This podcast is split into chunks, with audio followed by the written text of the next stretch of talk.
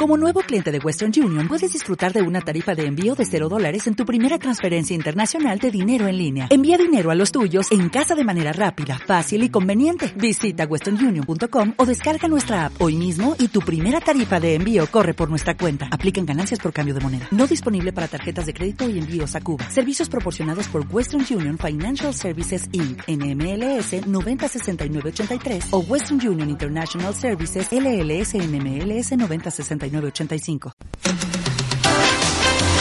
Radio Bonanova. Ràdio Bonanova. El 107.1. Bonanova.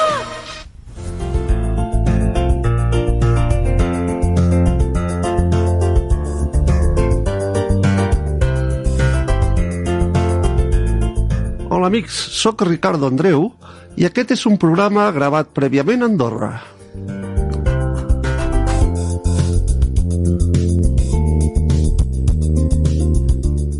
T'invitem a escoltar durant uns minuts música, testimonis i pensaments de persones interessades a compartir les seves experiències personals.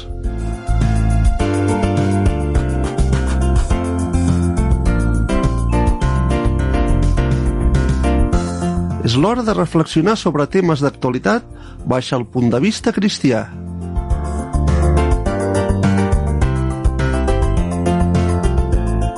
És l'hora de la realitat cristiana, és l'hora d'exalçar a Crist.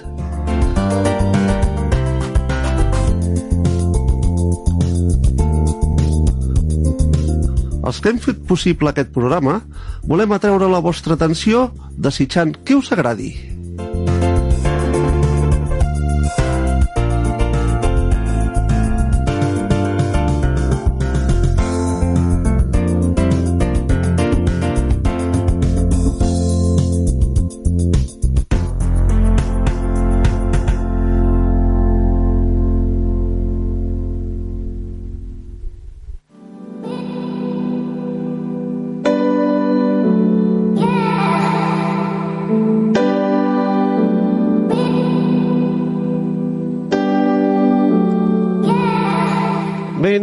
Benvinguts una vegada més al programa Compartint.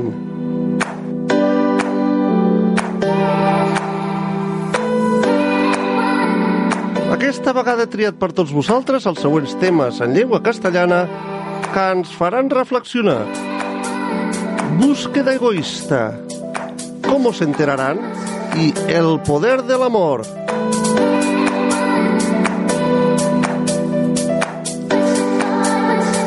En català, disposat a esperar. Enfronta la teva tempesta i èxit i sacrifici.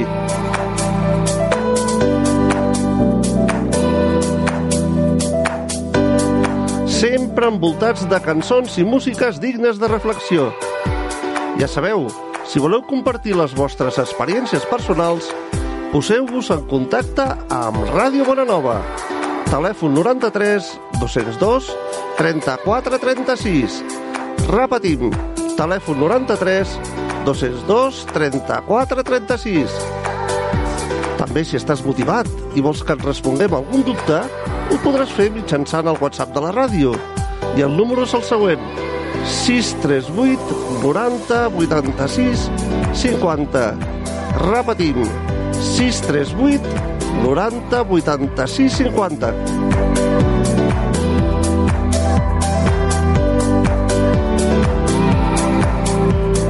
Si vols escriure'm personalment i vols compartir el que t'ha donat Déu, al final del programa, en l'acomiadament et diré com fer-ho.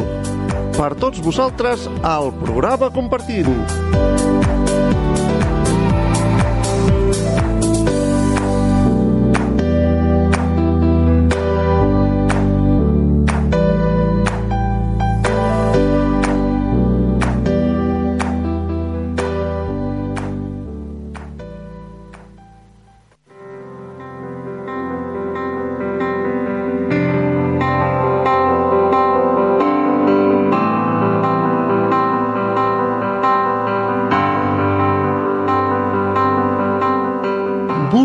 egoísta, título de esta reflexión.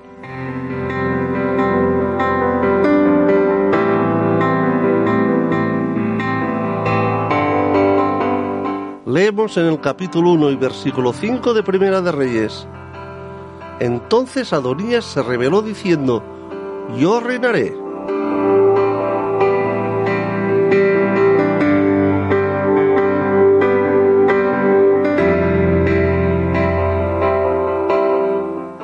Os hablaré de cómo fue una carrera para la presidencia de Estados Unidos.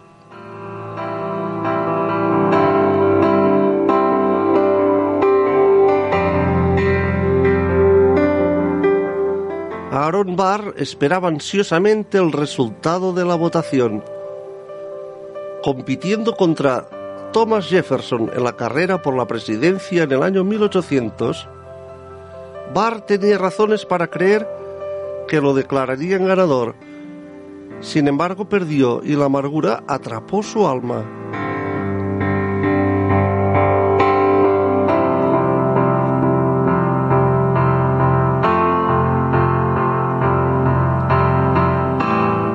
Tras sentirse agraviado porque Alexander Hamilton no había respaldado su candidatura, lo mató en un duelo años después. Indignado por el asesinato, su país le dio la espalda y Barr murió viejo y amargado.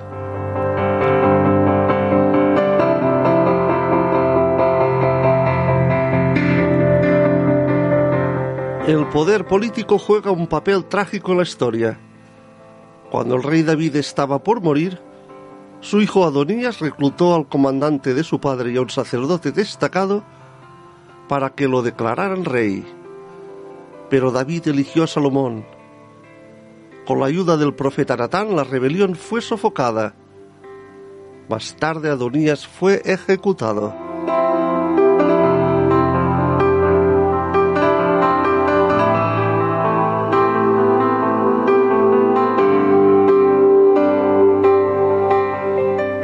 Qué humano es desear lo que no nos corresponde por derecho independientemente de cuánto busquemos poder, prestigio y posesiones, nunca es suficiente. Siempre queremos más.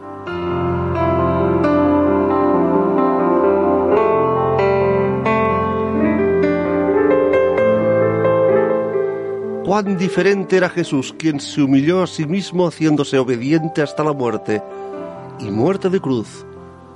Libro de Filipenses capítulo 2 y versículo 8. Las búsquedas egoístas nunca satisfacen nuestros anhelos más profundos. Lo único que trae paz y gozo es dejar el resultado en manos de Dios.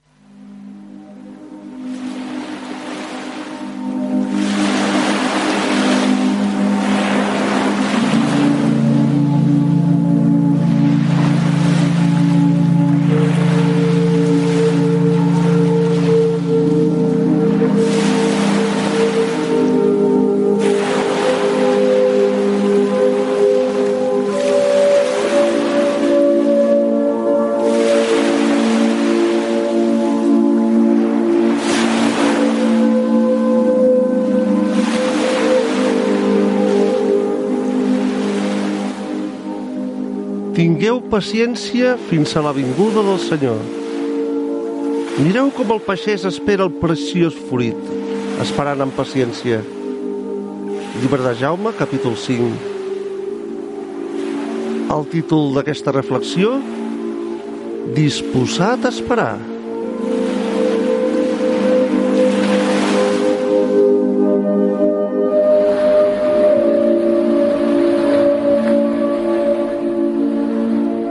Esperar pot ser el culpable de robar-nos la pau.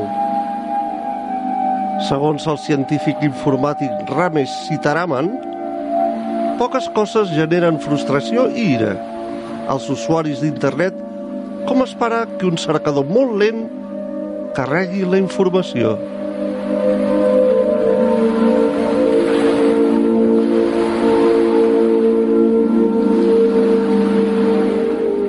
La seva investigació diu que estem disposats a esperar una mitjana de dos segons perquè es descarregui un vídeo en línia.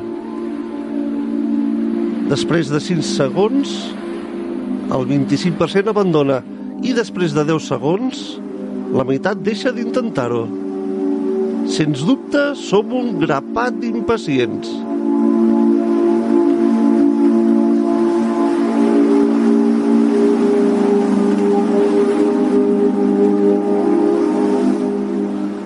Jaume insta els creients en Jesús a no abandonar-lo mentre esperaven la seva segona vinguda.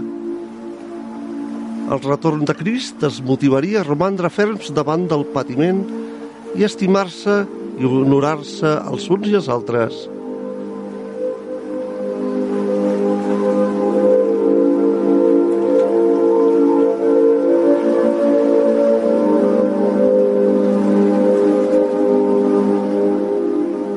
Encoratjar-los a ser pacients i no perdre la pau davant l'opressió fins al retorn de Crist, utilitza l'exemple del passès, que esperava pacientment la pluja primerenca i la tardana i que la terra donés la seva collita valuosa.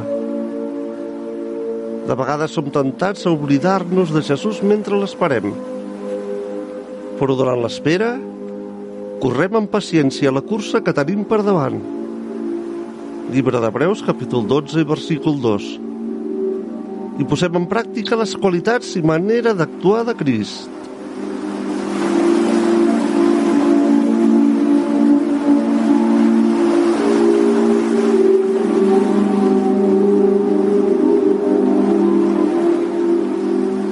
Encara que no sabem quan tornarà, esperem-lo pacientment, sense importar-nos quan tarda en arribar.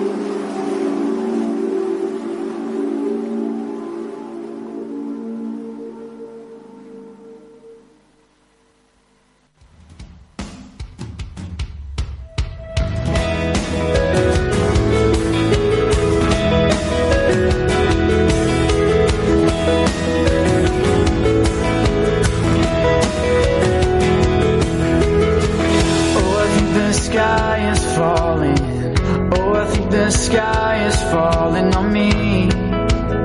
Wish you would meet me halfway. And I think the truth is saying that I better leave this place and go to Paris or Spain.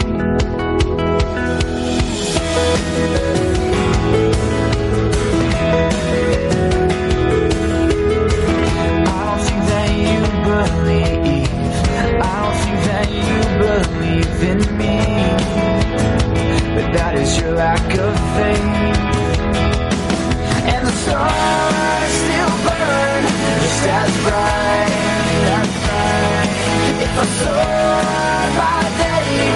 by night. And I will keep my feet right off the ground. And do not catch me if I fall. Cause I would rather lose it all.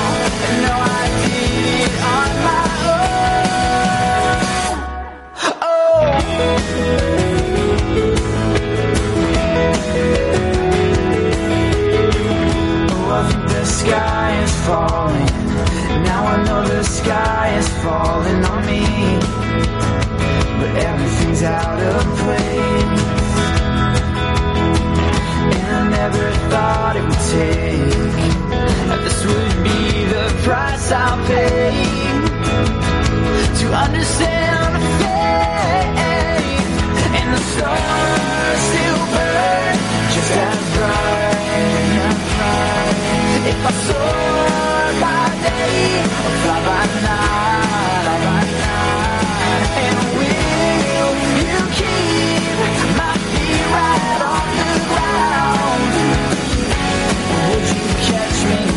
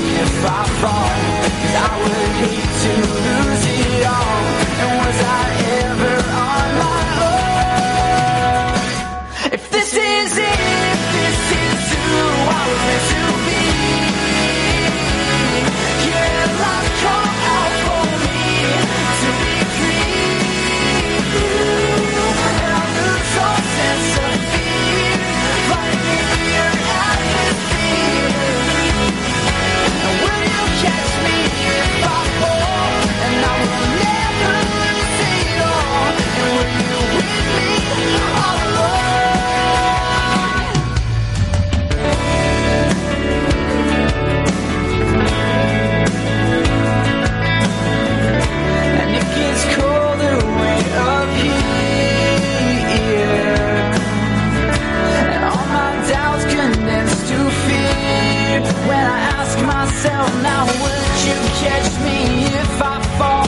Cause I would hate to lose it all. And were you always with me all alone?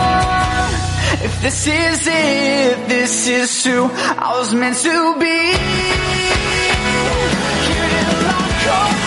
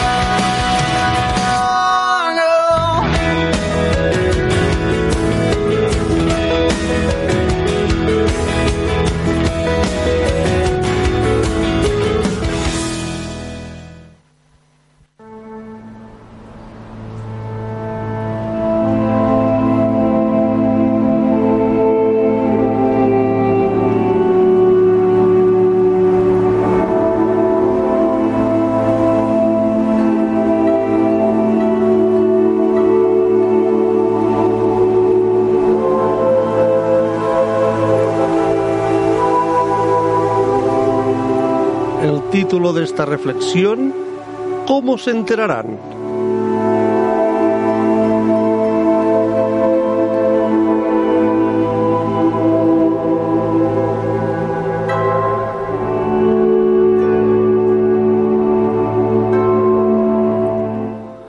The Gathering, que en castellano quiere decir la congregación, en Tailandia, es una iglesia interdenominacional e internacional.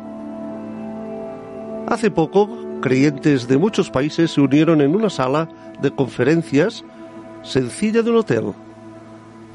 Cantaron la canción Solo en Cristo y Soy un Hijo de Dios, con letras especialmente conmovedoras en ese ámbito.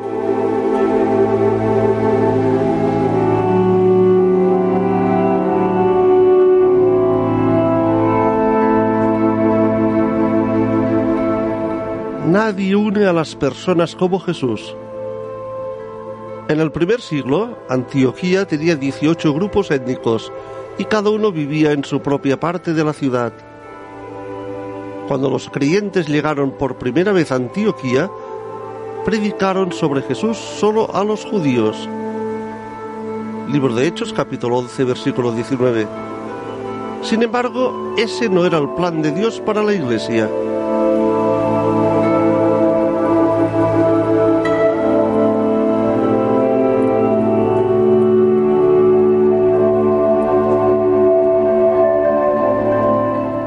Pronto llegaron otros que hablaron también a los griegos, anunciando el Evangelio del Señor Jesús. Y gran número creyó y se convirtió al Señor. La gente de la ciudad se dio cuenta de que Jesús estaba sanando siglos de enemistad entre judíos y gentiles. Y llamaron cristianos a los miembros de esta iglesia multiétnica.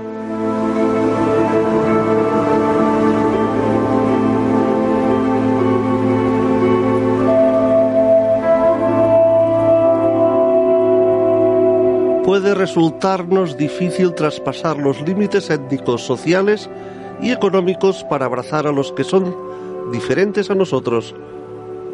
Pero esta dificultad es nuestra oportunidad. Si no fuera difícil, no necesitaríamos que Jesús lo hiciera y pocos notarían que lo estamos siguiendo.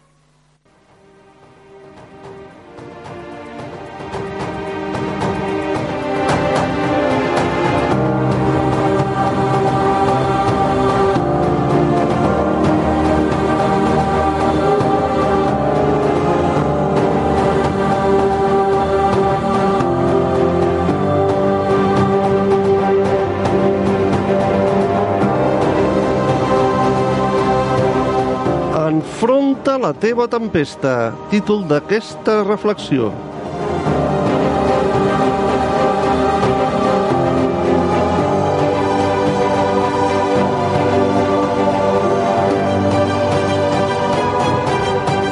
El capítol 12 del llibre d'Hebreus ens diu Posa els ulls en Jesús perquè el teu ànim no es cansi fins a desmaiar.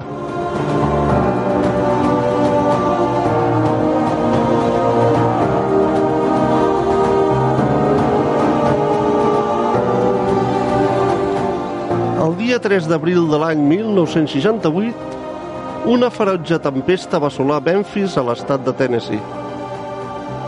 Esgotat i sentint-se malalt, el reverent Martin Luther King no havia planejat donar els seus discurs en suport als treballadors de la salut en una església. Però una sorprenent trucada telefònica li va informar que una gran multitud havia enfrontat la tempesta per anar-lo a escoltar.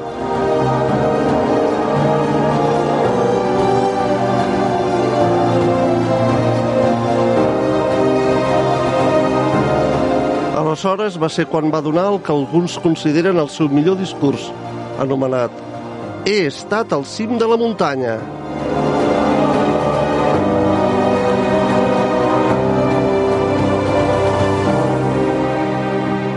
L'endemà King va ser assassinat, però el seu discurs encara continua inspirant els oprimits, amb l'esperança de la terra promesa. Així també, els primers seguidors de Jesús van ser encoratjats amb un missatge commovedor.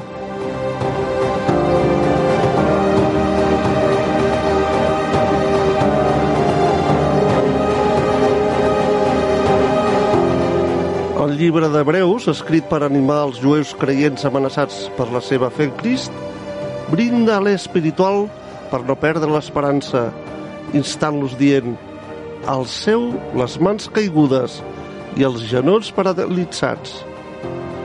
Per ser jueus, reconeixerien que el profeta Isaías havia fet aquesta crida originalment, escrit al llibre d'Isaías al capítol 35 i al versícul 3.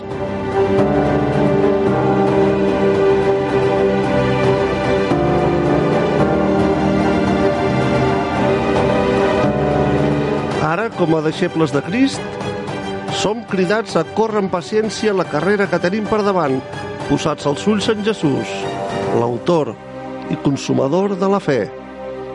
En fer-ho, no ens cansarem ni ens desanimarem.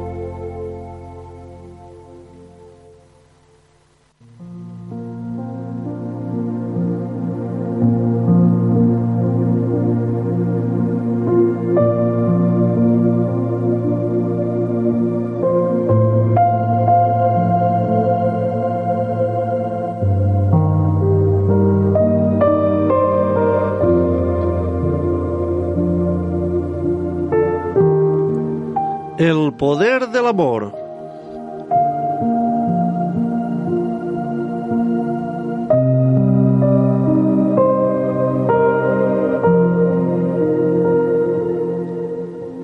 Las muchas aguas no podrán apagar el amor. Está escrito en el libro del Cantar de los Cantares del Rey Salomón, en el capítulo 8, en los versículos 6 y 7.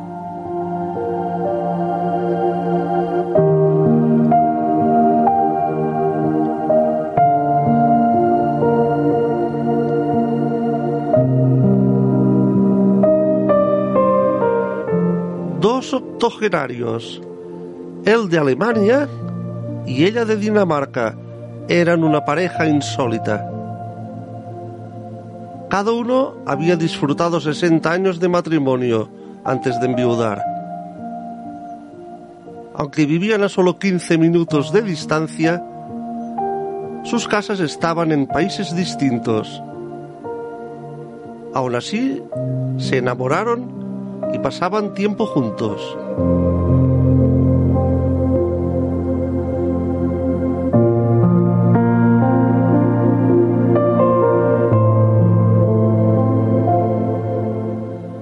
Lamentablemente en el año 2020, por el coronavirus, el gobierno danés cerró la frontera.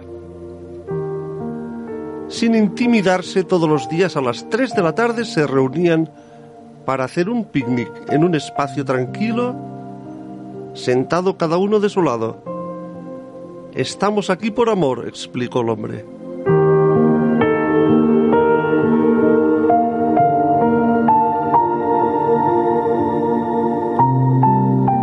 Su amor era más fuerte que las fronteras, más poderoso que la pandemia.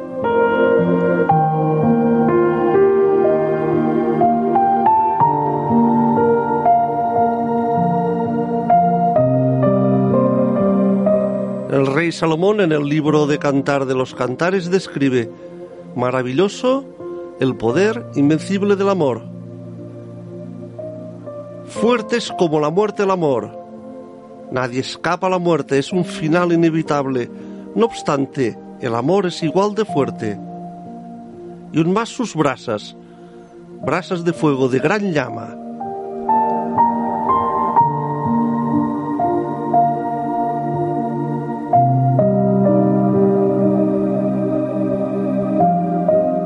Tal como el fuego incontrolable, el amor es imposible de contener. Las muchas aguas no podrán apagar el amor, ni lo ahogarán los ríos. El amor humano verdadero y sin egoísmo puede asemejarse a eso. Pero solo el amor de Dios ofrece tal poder tenaz y profundidad ilimitada. Lo más asombroso es que Él nos ama a cada uno con ese amor inextinguible.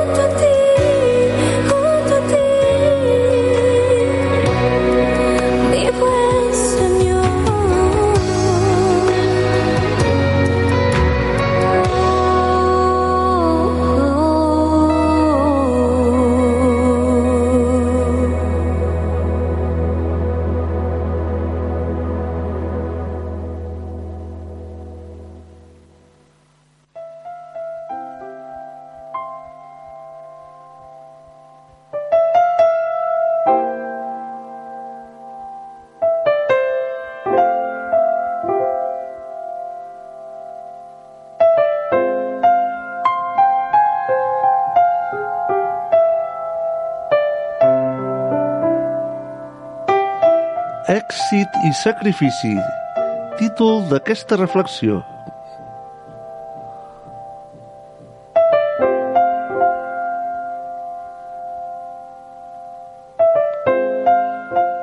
En això hem conegut l'amor en què Jesucrist va posar la seva vida per nosaltres. Primera de Joan, capítol 3.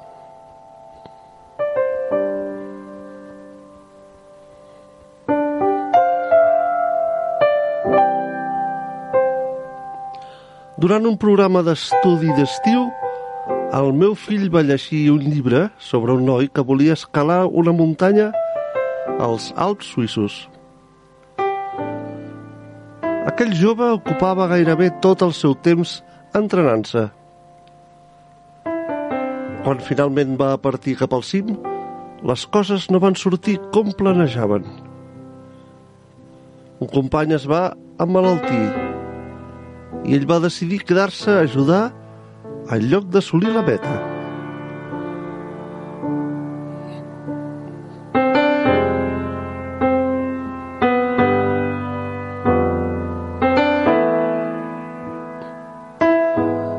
A la classe, el mestre del meu fill li va preguntar el personatge principal va fracassar perquè no va escalar la muntanya? Un alumne va dir sí, perquè el seu ADN estava fet perquè fracassés. Però un altre va discrepar, dient que el noi no va fracassar perquè va deixar de fer alguna cosa important per ajudar els altres.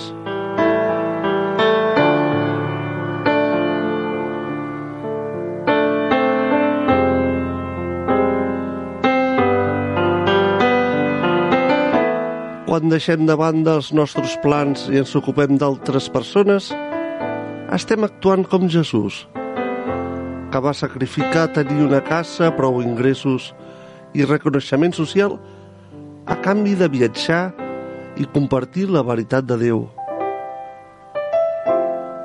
Finalment, va donar la seva vida per mostrar-nos l'amor de Déu i per alliberar-nos del pecat.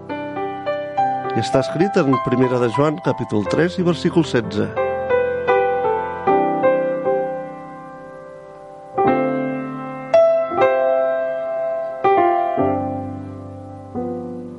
L'èxit als ulls de Déu difereix molt del terrenal.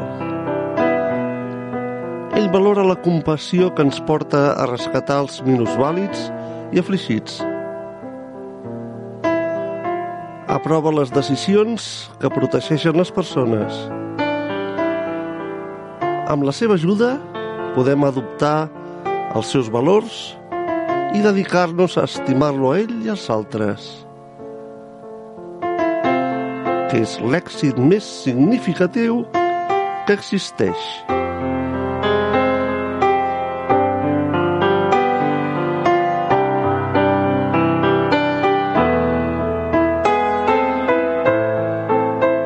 De vegades molt difícil alinear els teus valors i pensaments amb tot allò que li importa a Déu?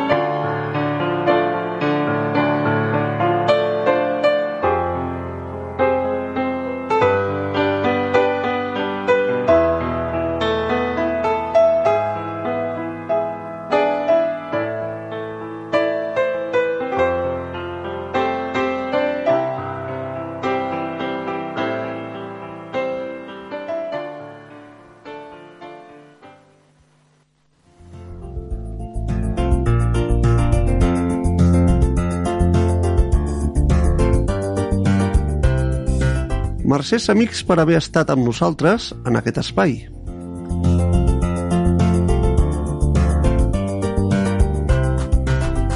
Aquest espai ha estat pensat perquè puguis compartir els teus pensaments i experiències amb Déu.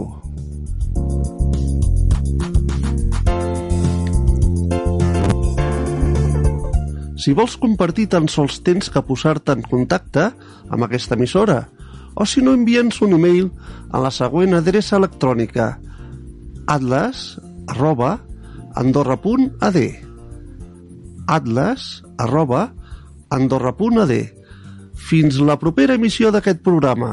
I fins aviat!